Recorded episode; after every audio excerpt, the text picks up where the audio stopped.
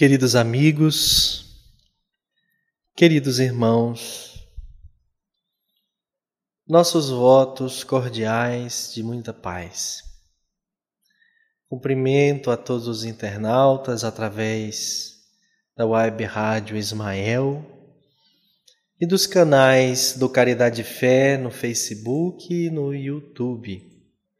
Muito obrigado pela companhia virtual de cada um. Estes são dias tumultuosos, mas também dias tormentosos, mas também dias venturosos. Aqueles que nos dedicamos de alguma sorte à pregação dos ensinamentos de Jesus, como também aqueles outros que nos dedicamos às causas humanitárias e ainda àqueles que se dedicam ao fazer cidadão e social, desde a máquina da indústria, do comércio, do empresariado, até aqueles homens e mulheres que prestam o serviço público, e que acreditamos na ética, na moral, nos bons costumes, somos convidados mais do que nunca a dar testemunho da fidelidade de nossa crença.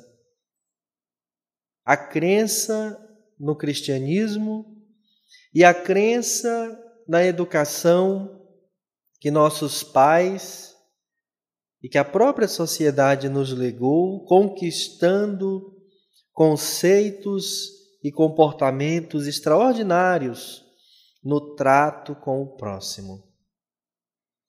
Os direitos humanos não se tratam apenas de códigos estatuídos por homens de toga ou por legisladores mundo afora. É a conquista da discussão de décadas de uma sociedade planetária.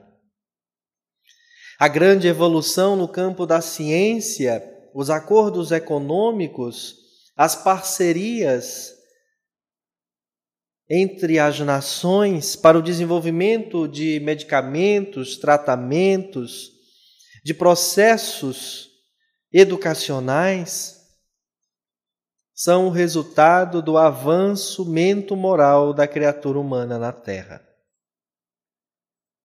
Atendendo a um planejamento divino, estamos vivenciando uma transição planetária em que toda a composição humana do nosso planeta precisa atender, adequar-se a uma nova onda vibratória que faz com que as criaturas tenham uma conduta mais ética, moralizada e mais aberta à espiritualização do ser, ao ponto de vincular-se a uma religião. Já não mais nos moldes antigos, em que por imposições diversas adotavam-se práticas religiosas Agora é por pura opção do ser, do indivíduo, que identifica-se uma criatura, portanto criada, que identifica-se vazia, carente de um preenchimento que as coisas materiais não fornecem e busca, portanto, na dimensão espiritual através das religiões para depois compreender que a espiritualidade está presente em tudo, porque Deus está presente em tudo.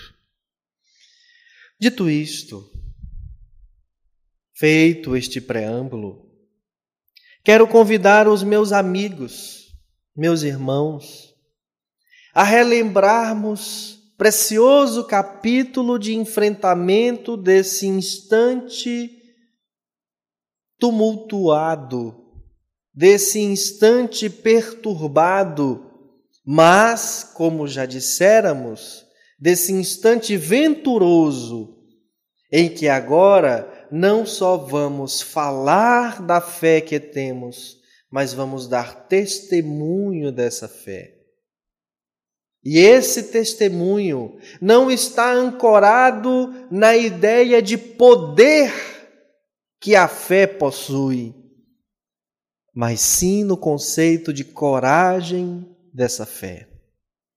Há algum tempo atrás, poderíamos achar que essa coragem da fé deveria nos impulsionar a apresentar a bandeira de Jesus a todos os povos e nações, a ponto mesmo de onde houvessem lugares que ele não fosse aceito, nós dizimássemos, obrigando aquelas criaturas a aceitarem ou morrerem. Porque entendíamos naquele instante que para defender Jesus ou a igreja, nós deveríamos mesmo sacrificar aqueles mais ignorantes ou odiosos que relutavam em aceitar Jesus. Nossa imaturidade não fazia compreender a beleza do Evangelho, o planejamento multissecular, multimilenar de Jesus para o planeta que ele próprio criou. Coragem não é, portanto, a força é, em verdade, um outro conceito. Mas coragem também não é o destemor de enfrentar com armas outras nações e outros credos. A coragem não é o afrontamento. A coragem não é o duelo. Chamar para guerrear. A coragem não é aceitar disputas. A coragem é, na verdade, um atributo da alma que dá condições da criatura humana libertar-se mentalmente do apego a coisas e bens posicionais que o materialismo nos convida a vivenciar porque ele nos ilude de tal forma, nos engana de tal forma, que faz com que nós, aos poucos, mas de forma bastante abrupta, nos façamos entender que o que importa é o que eu enxergo, toco, sinto, ponho para dentro o que importa é o que me faz experimentar sensação imediata de prazer ou de êxtase. E agindo através do nosso sensorial, construindo uma periferia bastante grossa, vai nos emparedando, impedindo que sentimentos legítimos brotem, mas que ficam pululando dentro de nós, causando desordens, desequilíbrios, porque não conseguem romper as amarras materialistas que causamos, que construímos, que promovemos em derredor de nós. Porque não admitimos não admitimos a derrota aos olhos do materialismo. Aos olhos do materialismo, não termos o que é da moda é estar fora, é ser um perdedor, é não ter prazer, é não ter alegria, é um excluído. E sendo um excluído, não sou feliz. E não sendo feliz, eu demonstro através de comportamentos, atitudes e construo sentimentos que cada vez mais me adoecem. Mento moralmente. Jesus Cristo. Segundo narra Mateus em seu capítulo décimo, versículos 32 e 33. Mas também, segundo narra Lucas, no seu capítulo 9, no versículo 26. Haveria de nos dizer: Todo aquele que me confessar e me reconhecer diante dos homens, eu o reconhecerei e confessarei também eu mesmo diante do meu Pai que está nos céus. E todo aquele que me renegar diante dos homens, eu o renegarei também eu mesmo diante do meu Pai que está nos céus. Se alguém se envergonha de mim, das minhas palavras, o filho do homem se envergonhará também dele, quando vier em sua glória e na de seu Pai e dos santos anjos. Imaginávamos, portanto, que deveríamos pendurar adornos que já nos fizessem identificar cristãos. Imaginamos, portanto, que deveríamos trajar uma espécie de roupa que de longe já nos fizesse identificar cristãos. Imaginamos que deveríamos erguer um suntuoso templo em local estratégico e demonstrar ao máximo possível que frequentamos aquele templo para que nos reconhecessem como cristãos. Imaginamos que deveríamos elaborar dias específicos, calendários estratégicos, festividades, de parar o trânsito para que percebessem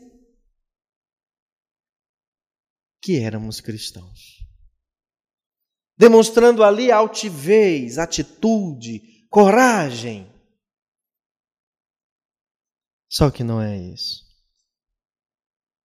Quando olhamos para a história dos primeiros cristãos, e eu convido os meus amigos a irmos, a irmos a, aos romances históricos de Emmanuel, Há dois mil anos, cinquenta anos depois, renúncia, Ave Cristo, Paulo e Estevão. Para nós compreendermos alguns desses bastidores ou de histórias que aconteceram no tempo do Cristo e logo após a sua partida material mas com a continuidade dos primeiros cristãos cuidando da mensagem do Evangelho. Convido você a conhecer o livro Boa Nova, de Humberto de Campos, que é o próprio Evangelho retratado em algumas minúcias de detalhes que não conhecíamos. Conheço os, convido os amigos a conhecerem as obras psicografadas por Divaldo Pereira Franco, que falam sobre a trajetória do Cristo na Terra pela psicografia veneranda da professora Amélia Rodrigues. E ali nós vamos identificar que aqueles homens precisavam encontrar-se para refletir sobre o Evangelho e fazer as suas orações, mas eles, sobretudo, tinham o comportamento de ajudar os outros e romper com algumas tradições que lhes obrigavam a posturas, a, a, a comportamentos exteriores que eles não viam mais necessidade de fazer e por isso eram perseguidos às vezes até assassinados. Quando a gente olha para a Idade Média, percebemos outro comportamento dos cristãos. Enquanto os primeiros tinham a coragem de dizer: sou cristã, sim, eu sigo o, a lógica, o raciocínio de Jesus. A exemplo de Joana, esposa de Cusa, que junto com o filho atada a um tronco com lenhas ao seu redor, a autoridade policial lhe diz: abjura, nega. E ela diz: Eu não posso. E o filho lhe diz: Abjura, minha mãe. E ela diz: Não, meu filho, eu não posso. Enquanto aqueles não temiam mesmo a morte do corpo físico, encontramos especialmente na Idade Média aqueles que não temiam matar. Em nome de Jesus. Mataram. E nos dias de agora, encontramos ainda resquícios do comportamento fundamentalista, ortodoxo, por assim dizer, mas em verdade do comportamento intolerante de reconhecer Jesus como guia e modelo, mas de querer que os outros também reconheçam, de cobrar dos outros e dar pouco de si, ou tão somente de vincular-se a cultos e hábitos exteriores, mas não cuidar de dentro. O convite do Evangelho, nas palavras de Jesus segundo Mateus e Lucas, explicados a partir do ano de 1864, ganha novo contexto muito mais próximo do pensamento, da ideia original de Jesus. Embora nos dias de agora, como naqueles de 1864, já não precisássemos mais, em boa parte do planeta, ainda há algumas regiões que cristãos são perseguidos por intolerantes de outras religiões especialmente na região do Oriente Médio, onde ocorrem até explosões de igrejas cristãs. Mas em sua maioria já não há mais essa perseguição como era no período romano. Os primeiros cristãos.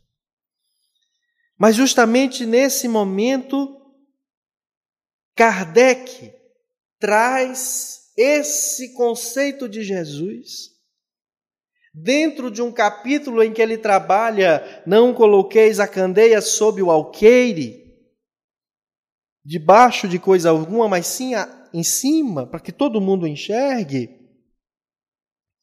Ele vem falar de uma coragem da fé íntima, já não é mais para não ir aos cativeiros, agora é para ter a coragem de dizer: Eu não vou a essa festa, porque indo à festa, eu me somo àqueles que dizem sim a uma prática ilusória de diversão que em verdade me adoece material, psíquica e espiritualmente. Eu não vou a esse convivas que faz com que o mais pobre dos seres ajunte os últimos recursos que tem e pague o ingresso e o consumo de bebida alcoólica, para que um não filho daquela terra, que é o artista, encha os bolsos com aqueles recursos e vá embora gastar o seu dinheiro noutras terras, não fazendo com que a economia do local se impulsione. Eu não vou a essa atividade porque eu tenho um compromisso mediúnico com benfeitores espirituais, mas também comigo mesmo, que me impedem de, nesse momento, colaborar. Diria, dar força a um movimento que garante a maus espíritos o sucesso nos seus empreendimentos obsessivos. Mas é muito mais do que isso. A coragem da fé não é para nos isolar do mundo, porque eu começo a olhar e dizer: ali não presta porque está tocando música tal, ali não presta porque estão vestidos assim, ali não presta porque tem um fumando, ali não presta porque tem um bebendo bebida alcoólica. Essa não é a coragem da fé. É a coragem de podermos nos dispor a batalhar, lutar contra as nossas más inclinações. Eu tenho fé para vencer o meu ciúme, a minha inveja, o meu ódio, o meu rancor. Eu ter coragem da fé para, ante a provocação de outrem, eu não ceder, mas também eu não precisar me esconder para não ser provocado e achar que, como não estou sendo provocado, eu estou bem. Mas se eu fosse provocado, como eu estaria? Eu preciso estar bem mesmo em meio à provocação. As clínicas de reabilitação são fundamentais para a desintoxicação e o reencontro do indivíduo consigo mesmo através de terapêuticas diversas, em grupo, individualizado, em contato com a natureza, através de labores, oficinas de ocupação, de leituras, de estudos, de cânticos, etc. Mas esse indivíduo, após o período da desintoxicação, e o reencontro consigo mesmo, agora senhor de si, precisa reassumir uma rotina em que ele passa em frente a um bar, em que ele passa na rua que tem a boca de fumo, em que ele participa da festa de aniversário, da formatura, do jogo no estádio, em que outros estão bebendo e fumando e que ele tranquilamente não deseja mais experimentar aquele copo de bebida, aquele cigarro ou qualquer outra droga. Então a coragem de eu dizer não aos apelos mundanos que me convidam a sempre, sempre toda noite de quarta-feira, todo final de semana, todo período de férias, toda, todo aniversário, todo feriadão, toda Semana Santa, todo Carnaval, eu tenho que repetir aqueles rituais de convivas meramente materialistas, para que todos vejam, para que eu poste nas redes sociais, para que outros identifiquem: Fulano fez ceia de Natal, Fulano fez foi para o interior para a sua Semana Santa. Fulano foi para o bloco de carnaval na cidade ah, famosa pelo seu carnaval de rua. Fulano está de roupa nova. Fulano fez uma festa de aniversário de, de cair o queixo. Essas coisas materialistas a coisa de eu me vincular a um time de futebol onde a minha alegria está na derrota do outro. Eu não comemoro que o meu time ganhou, eu não comemoro que o gol foi bonito, eu não comemoro que o time jogou bem, eu comemoro que o outro perdeu. A minha alegria está em zombar e diminuir o outro. Em instante algum eu enalteço, eu destaco aquilo que o, o conjunto do elenco fez os dribles, os passes de bola, eu lá, lá sequer me apercebo das estatísticas. Às vezes o time que perdeu foi muito melhor em campo o tempo todo, apenas não fez o gol. Mas ele foi estatisticamente melhor o tempo inteiro. Mas eu não tenho umbridade de reconhecer isto. Eu não vejo o adversário lá, o time, era um jogo, era uma descontração. Os torcedores somos fanáticos, nós matamos para defender o nosso time, nós arrumamos inimizades. Nós combinamos na internet de nos encontrarmos as torcidas organizadas para nos apedrejarmos, trocar tiros. Envolve-se, investe-se milhares de reais para viagens para acompanhar o jogo do time, para que ao final eu apedreje o ônibus se ele perder. Eu profira palavras obscenas contra o técnico, a arbitragem, a diretoria do clube. Eu consegui torcer por um time porque me afiniza. Eu via meu pai tão feliz com aquela camisa, um tio, um professor, um alguém, um vizinho. Eu gostei das cores. Mas não porque eu goste de diminuir o outro.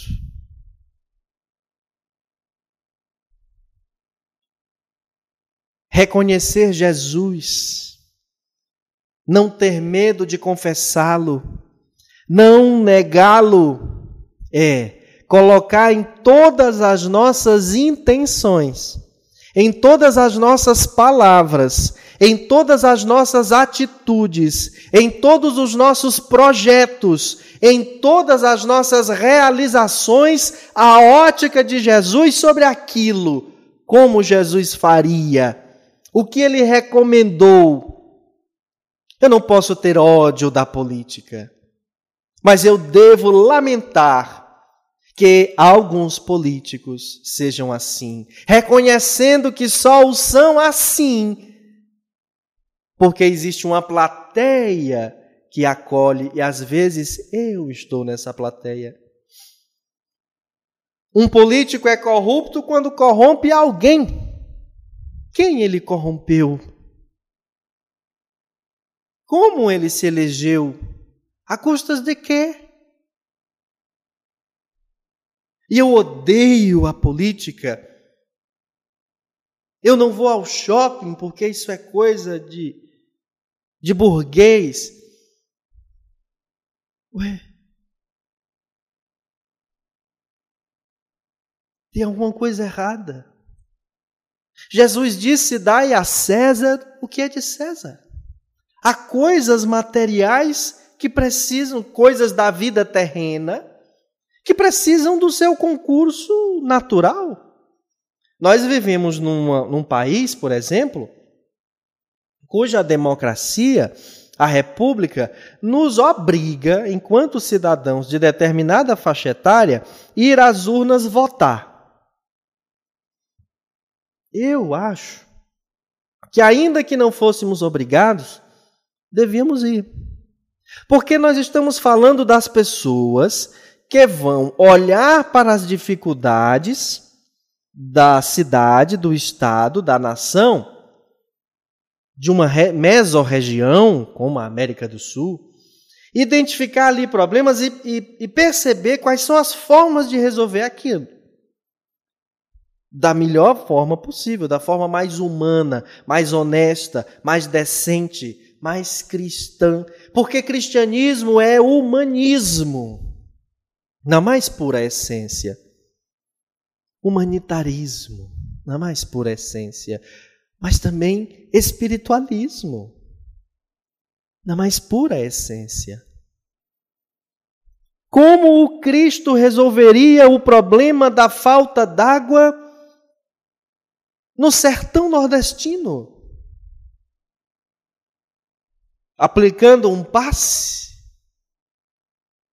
Como Jesus resolveria o problema do déficit na educação infantil do Brasil?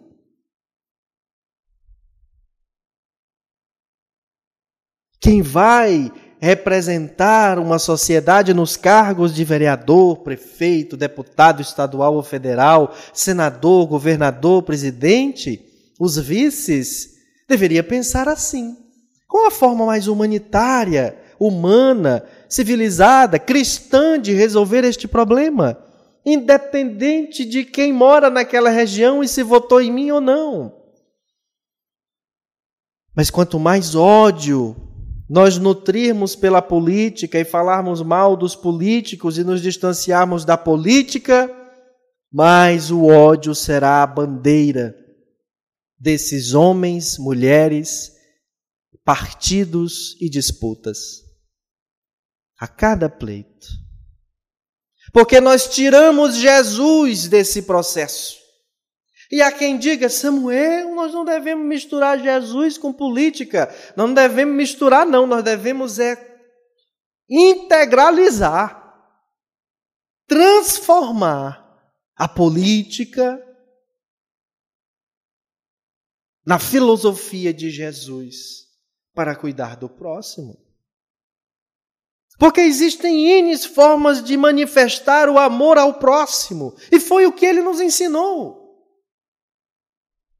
Jesus não veio para pegar as pessoas que são pobres, que são doentes, e dizer: venham para cá, eu vou dar o que comer para vocês todos, eu vou curar vocês todos, e vocês não vão precisar fazer nada para isso, bestar que os ricos já têm os deles lá. Não, sob hipótese alguma.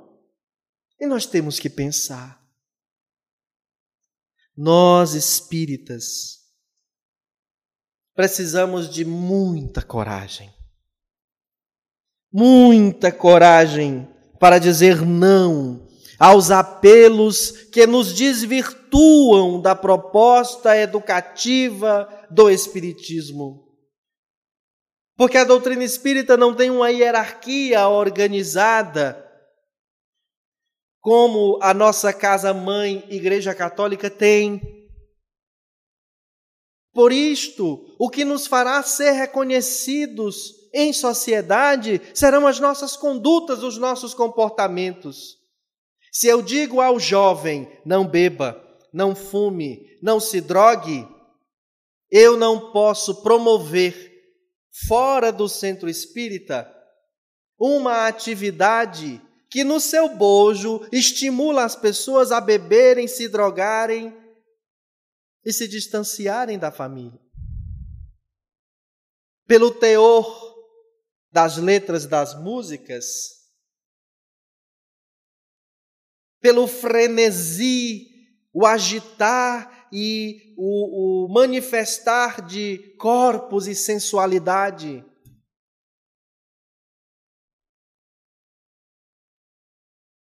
Eu preciso saber, enquanto espírita, que eu estou no mundo interagindo com o mundo e com todas as pessoas sem ser do mundo.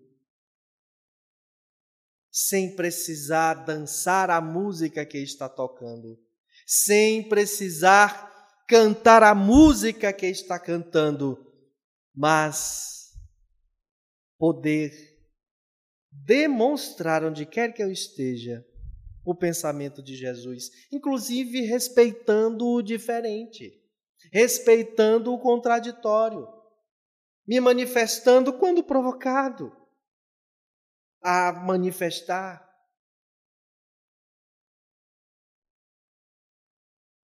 Não construindo malquerenças. Não vou à casa de Fulano porque não é da minha religião. Muito pelo contrário. Eu não preciso comungar, partilhar, fazer igual. Mas é tantas vezes o fulano precise de mim, como eu devo auxiliar. Meus amigos,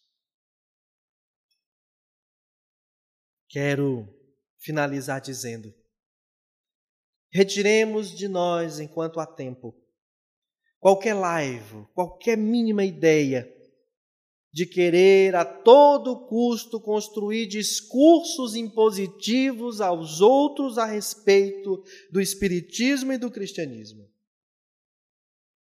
E nos preocupemos urgentemente em ter coragem de sermos pessoas melhores, novas, diferentes, sem intolerância mas convictas. Seja em momentos em que estamos organizados, financeiramente, na família, no trabalho, seja nos momentos de turbulência. Mantermos sempre a fidelidade a Jesus. No caso dos espíritas, a Jesus e a Kardec. Diria uma poetisa candanga, que dando musicalidade à sua letra, apresentou-nos um hino belíssimo, que é um júbilo para a alma.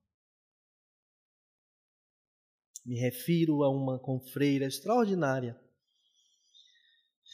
chamada Abadia, e que na sua poesia musical ela nos diz: Nada temerei, Senhor, sois o meu abrigo. Nada temerei, Senhor, se estais comigo. Nada temerei, Senhor, sois o meu oásis de paz, minha fonte de luz e de bem. Nada temerei, Senhor Vou buscando o vosso mandamento de amor. Estou edificando a minha casa sobre a rocha. E sei que tempestades ainda podem surgir. Mas se forte eu for na fé, e persistir no amor. Meu clamor chegará até vós, sei que ireis me ouvir. Então eu nada temerei, Senhor. Nada temerei, Senhor. Nada temerei, Senhor. Vou buscando o vosso mandamento de amor de amor. Muito obrigado, muita paz a todos.